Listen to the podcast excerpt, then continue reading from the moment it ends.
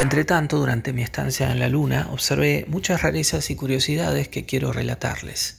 En primer lugar, no nacen de mujeres, sino de hombres. Se casan con hombres y ni siquiera conocen la palabra mujer. Hasta los 25 años actúan como esposos y a partir de esa edad como maridos, y no quedan embarazados en el vientre, sino en la pantorrilla. A partir de la concepción comienza a engordar la pierna. Transcurrido el tiempo dan un corte y extraen el feto muerto pero lo exponen al viento con la boca abierta y le hacen vivir. A mi parecer es de aquí de donde llegó hasta los griegos el término pierna del vientre, porque allí se alberga el feto, en vez de en el vientre. Pero voy a referirme a algo aún más sorprendente. Existe allí un linaje de hombres, los llamados arbóreos, que nacen del siguiente modo. Cortan el testículo derecho de un hombre y lo plantan en la tierra. De él brota un corpulento árbol de carne, semejante a un falo. Tiene ramas y hojas y sus frutos son las bellotas, del tamaño de un codo. Cuando están ya maduras las recolectan y extraen de su interior a los hombres. Además sus partes pudendas son artificiales. Algunos las tienen de marfil, pero los pobres las usan de madera, y con ellas se unen y fecundan a su pareja.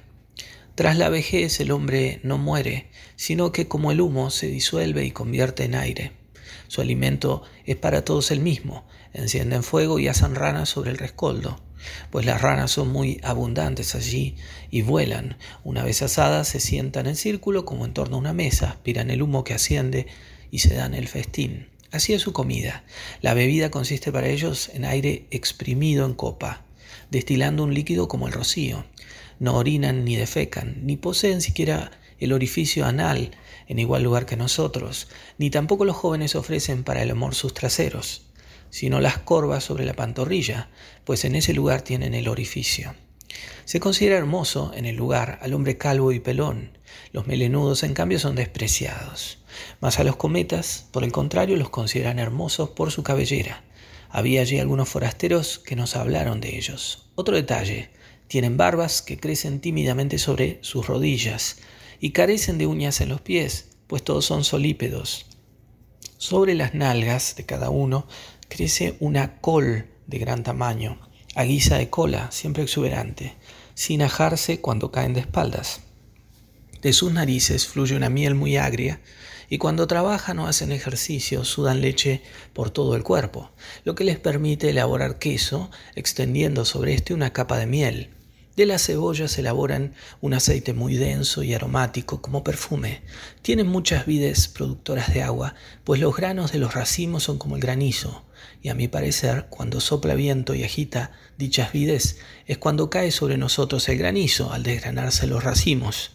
Usan sus vientres como alforjas, colocando en ellos los objetos de uso corriente, pues pueden abrirlos y cerrarlos. No parecen encerrar intestinos en ellos, tan solo una espesa cabellera interior, lo que les permite albergar a los recién nacidos cuando hace frío. Luciano de Samosata, Relatos Verídicos. Oh, Brandy, leave me alone. Oh, Brandy, leave me alone. Oh, Brandy, leave me alone. Remember, I must go home.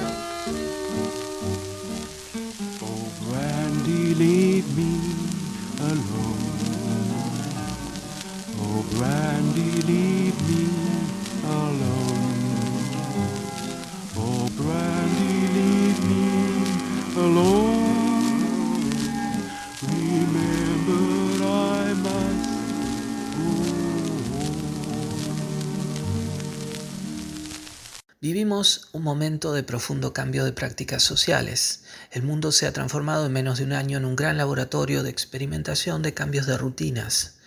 La investigación que ha rodeado la sindemia de la COVID-19 ha sido eminentemente biomédica, en la doble vía de producir una vacuna y de intentar tratar de contener y controlar los contagios.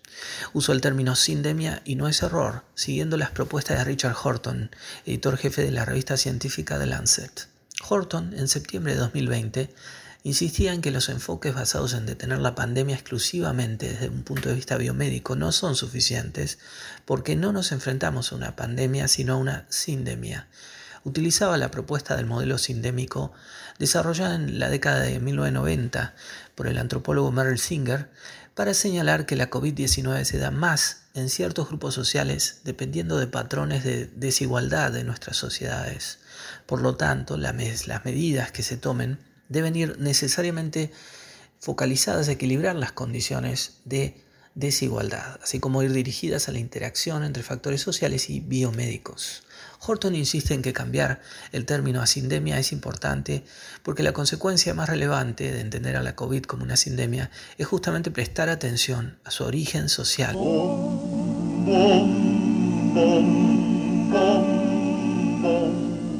bom bom bom bom bom bom bom sapica nimium spis endi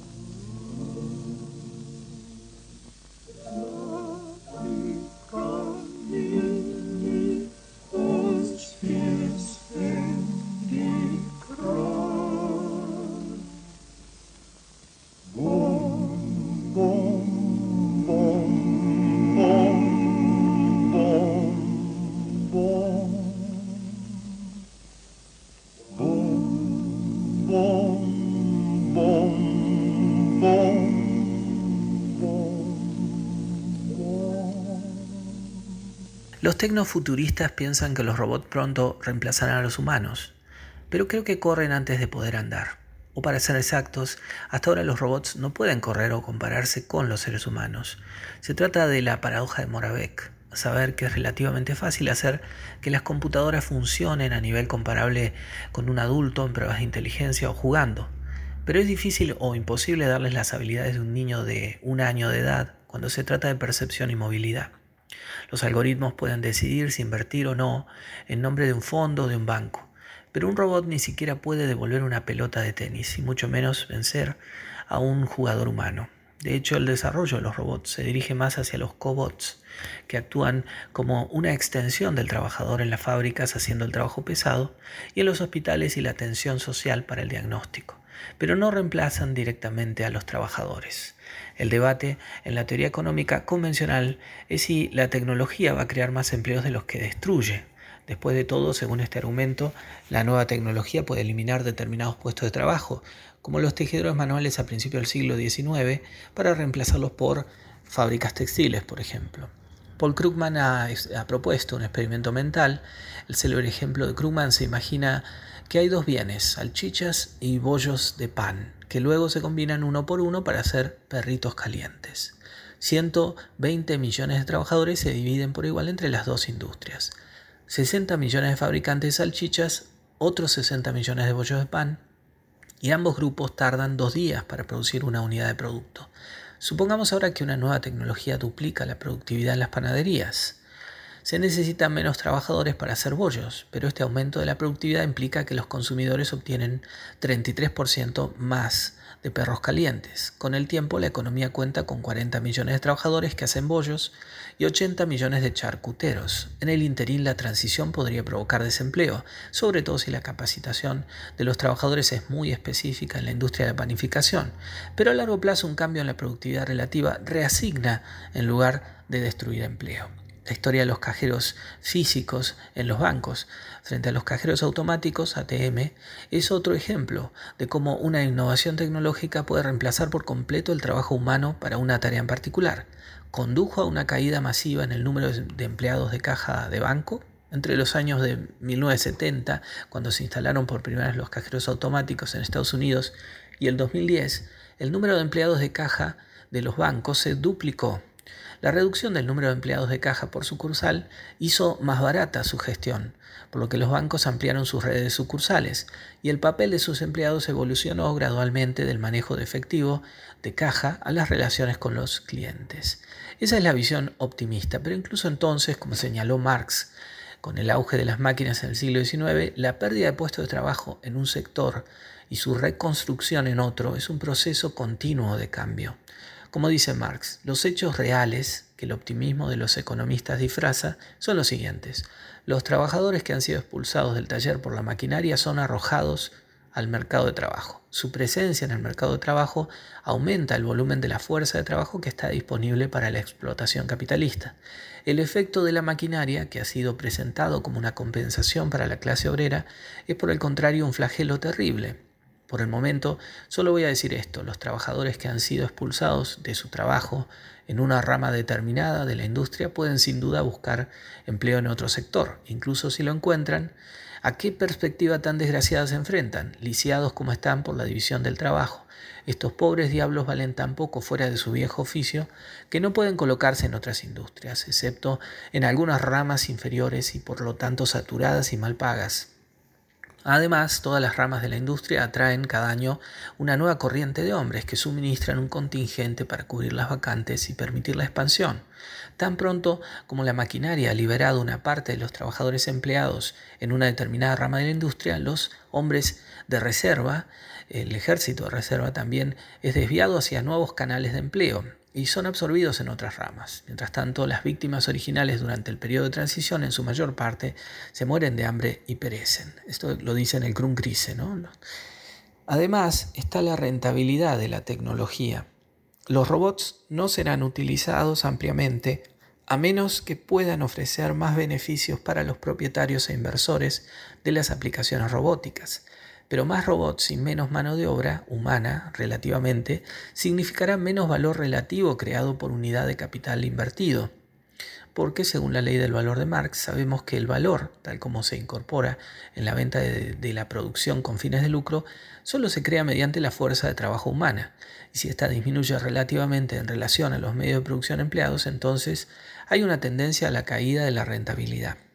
Por lo tanto, la expansión de los robots y la inteligencia artificial aumenta la probabilidad y la magnitud de la crisis de rentabilidad, así que es muy probable que se intensifiquen las depresiones en la producción capitalista, se intensifiquen en la medida en que las máquinas reemplazan cada vez más la mano de obra. Esta es la gran contradicción del capitalismo. El aumento de la productividad del trabajo gracias a más máquinas reduce la rentabilidad del capital. Michael Roberts. Thank you.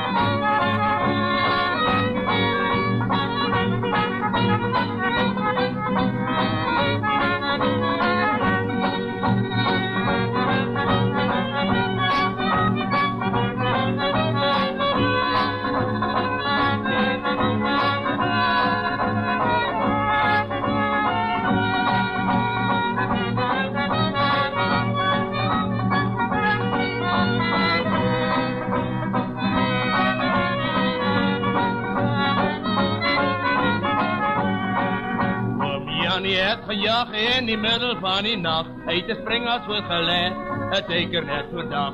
Toen die werd de Sannie wacht de orde bij die draai. Hulle wacht net vir die kerel wat die ribbie kyk en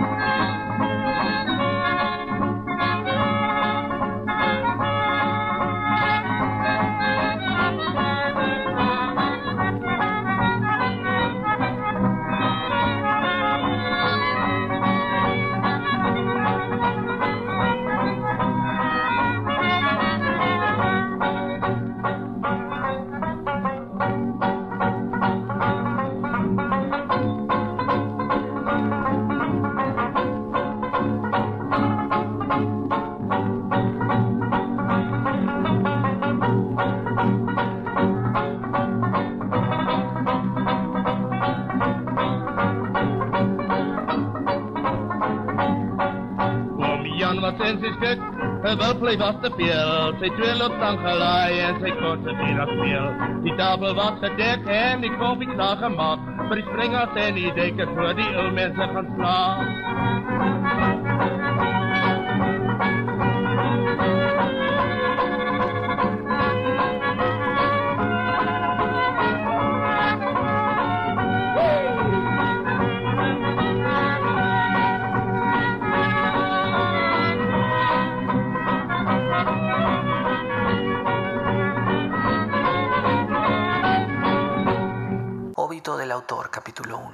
Algún tiempo he titubeado acerca de si debía abrir estas memorias por el principio o por el fin. Esto es si pondría en primer lugar mi nacimiento o mi muerte.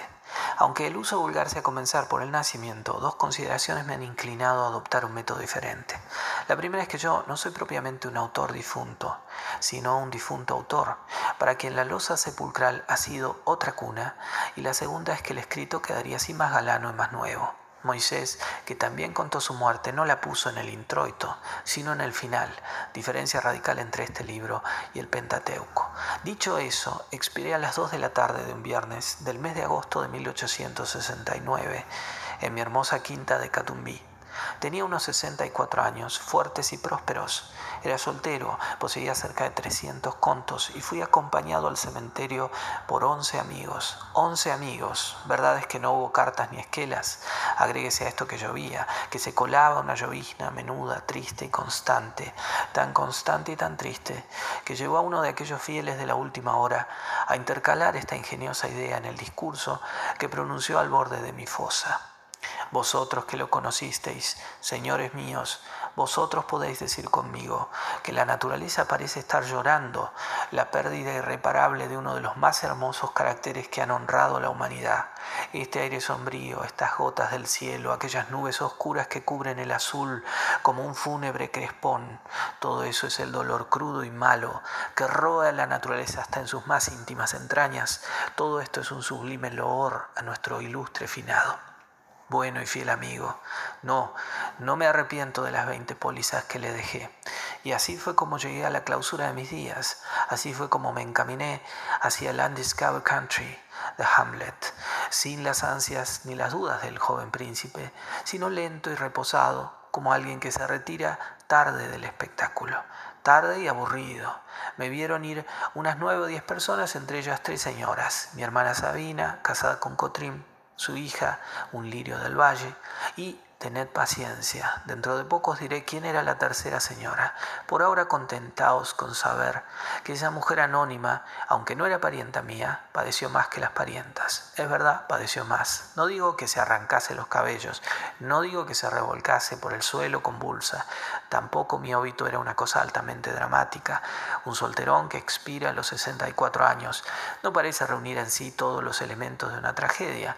Y, suponiendo lo contrario, lo que menos convenía a esa señora anónima era aparentarlo. De pie a la cabecera de la cama, los ojos estúpidos, la boca entreabierta, la triste señora mal podía creer en mi extinción. Muerto, muerto, decía para sí y su imaginación, como las cigüeñas que un ilustre viajero vio tender el vuelo desde el Iliso hasta las riberas africanas, pese a las ruinas y a los tiempos, la imaginación de esa señora voló también por encima de los estragos presentes hasta las riberas de un África juvenil. Dejadla ir, allá iremos más tarde, allá iremos cuando yo me restituya los primeros años. Por ahora quiero morir tranquilamente, metódicamente, oyendo los sollozos de las damas, las conversaciones en voz baja de los hombres, la lluvia que tamborilea en las hojas de aro de la quinta y el sonido estridente de una navaja que un amolador está afilando allá afuera, a la puerta de un talabartero. Os juro que esa orquesta de la muerte fue mucho menos triste de lo que podría parecer. Desde cierto punto en adelante llegó a ser deliciosa. La vida se debatía en mi pecho, con unos, con unos ímpetus de ola marina, desvanecíaseme la conciencia o descendía la inmovilidad física y moral, y el cuerpo se me hacía planta y piedra y lodo y nada. Joaquín María Machado de Asís, Memorias Póstumas de Blas Cubas.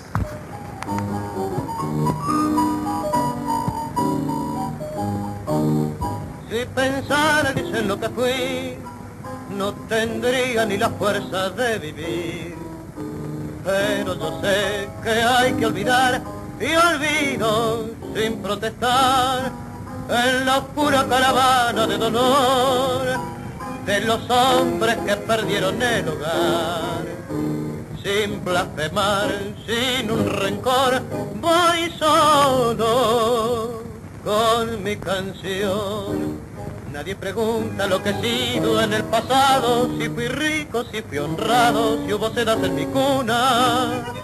A nadie importa quién soy yo, de dónde vengo, y si alguno se me acerca me pregunta cuánto tengo.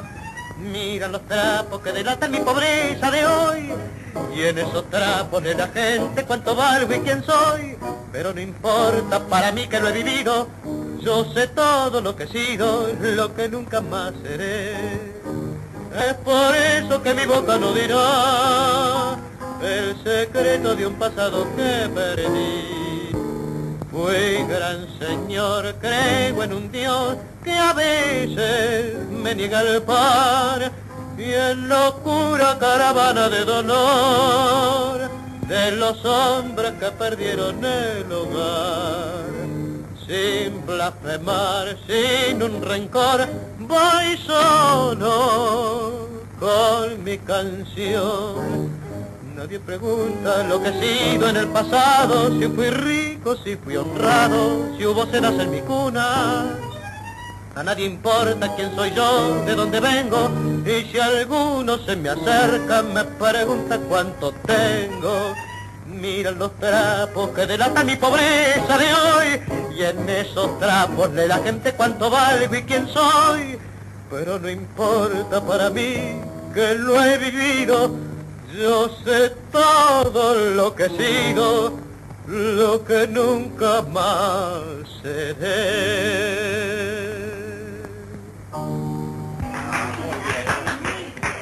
Magnífica voz.